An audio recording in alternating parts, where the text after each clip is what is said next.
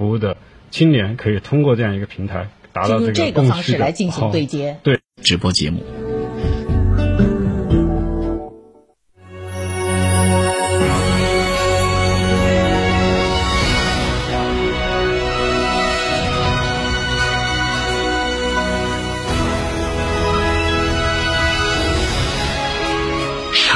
声音 FM 九九点八，成都电台新闻广播。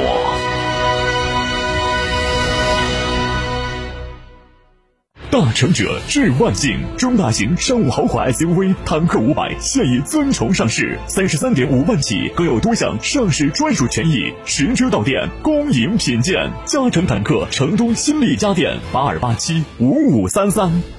欢迎光临天成餐厅，这里为品牌提供经典广播电视新媒体做法有品牌宣传、软性植入、专属定制活动执行，独家代理成都电视台全频道频率以及看度 APP 广告业务。天成传媒层出不穷，合作热线八四三三六九五五。三山万物何以致远？我是三和集团董事、执行副总裁陈全，欢迎广大车主朋友们收听成都。新闻广播 FM 九十九点八，用声音记录成都每一天。这十多年换了几次新房，但装修我一直选择美化天下，一如既往的环保，初心不变的品质，就在美化天下装饰。微信预约 CDCD 九六九六 CDCD 九六九六，电话预约八六六四四三零零八六六四四三零零。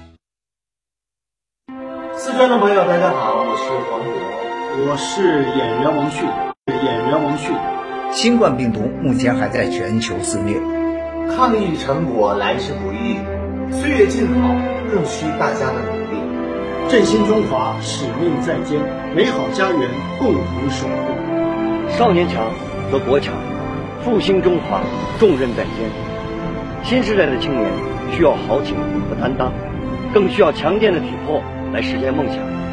积极接种疫苗是抵御新冠病毒的最经济有效的手段。青年朋友们，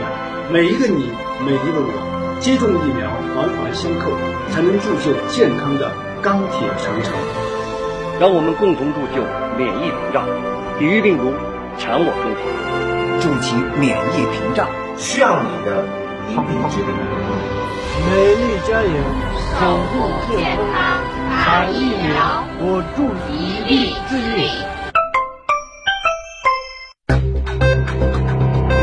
九九八快讯。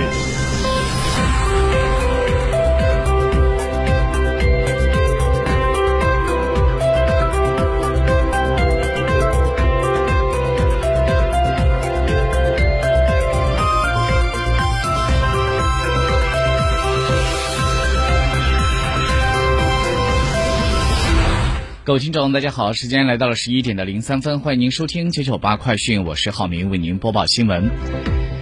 除了天舟四号货运飞船，接下来中国空间站后续在轨建造任务现在也有了时间表。在六月神舟十四号载人飞船将会发射，三名航天员将会进入到中国空间站组合体，并且在轨驻留六个月。在今年年内，中国空间站也将会完成在轨建造。中国空间站未来，我们将一起关注期待。另外，根据央视新闻的消息说，在北京时间今天凌晨一点五十六分，由航天科技集团五院抓总研制的天舟四号货运飞船在海南文昌发射场由长征遥五运载火箭发射升空，发射获得了成功。历经约六点五个小时之后，天舟四号顺利完成了和空间站核心舱后向对接。这是二零二二年空间站建造任务的首次发射，正式开启了中国空间站全面建造的大幕。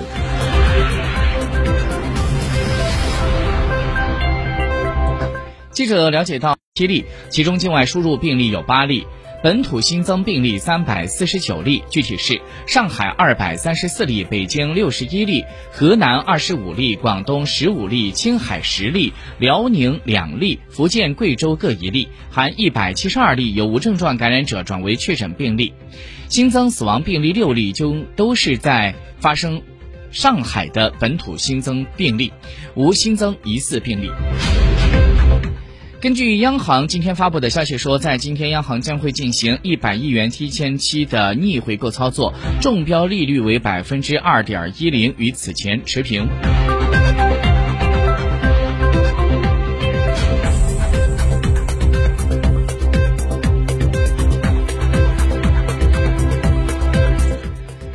根据水利部的消息，根据预测，五月十号到十三号，华南等地将会出现强降雨的过程，暴雨区内。部分中小河流可能会发生超警戒以上的洪水，而根据水利部水旱灾害防御应急响应工作的规程，水利部在今天的上午十点钟，针对广东、广西等地启动了水害灾害防御四级应急响应，派出了工作组赴广东和广西防御一线，指导做好监测、预报、预警、水利调度，还有堤防、水库巡查等工作。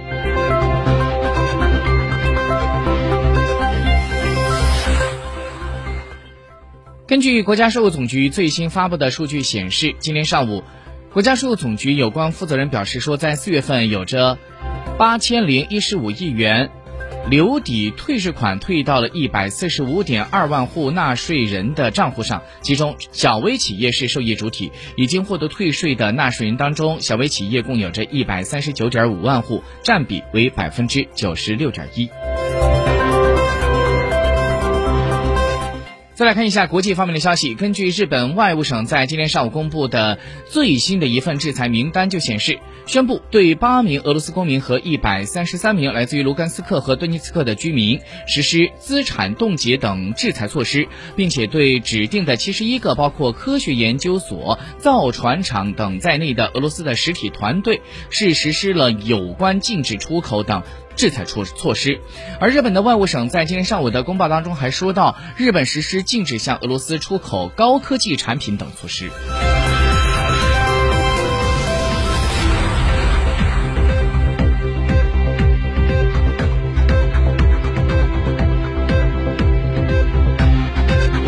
俄新社当地时间十号援引俄罗斯的外交部的副部长格鲁什科的话来报道，针对欧洲国家对俄采取的不友好措施的回应，俄方不会关闭驻外使馆。这样，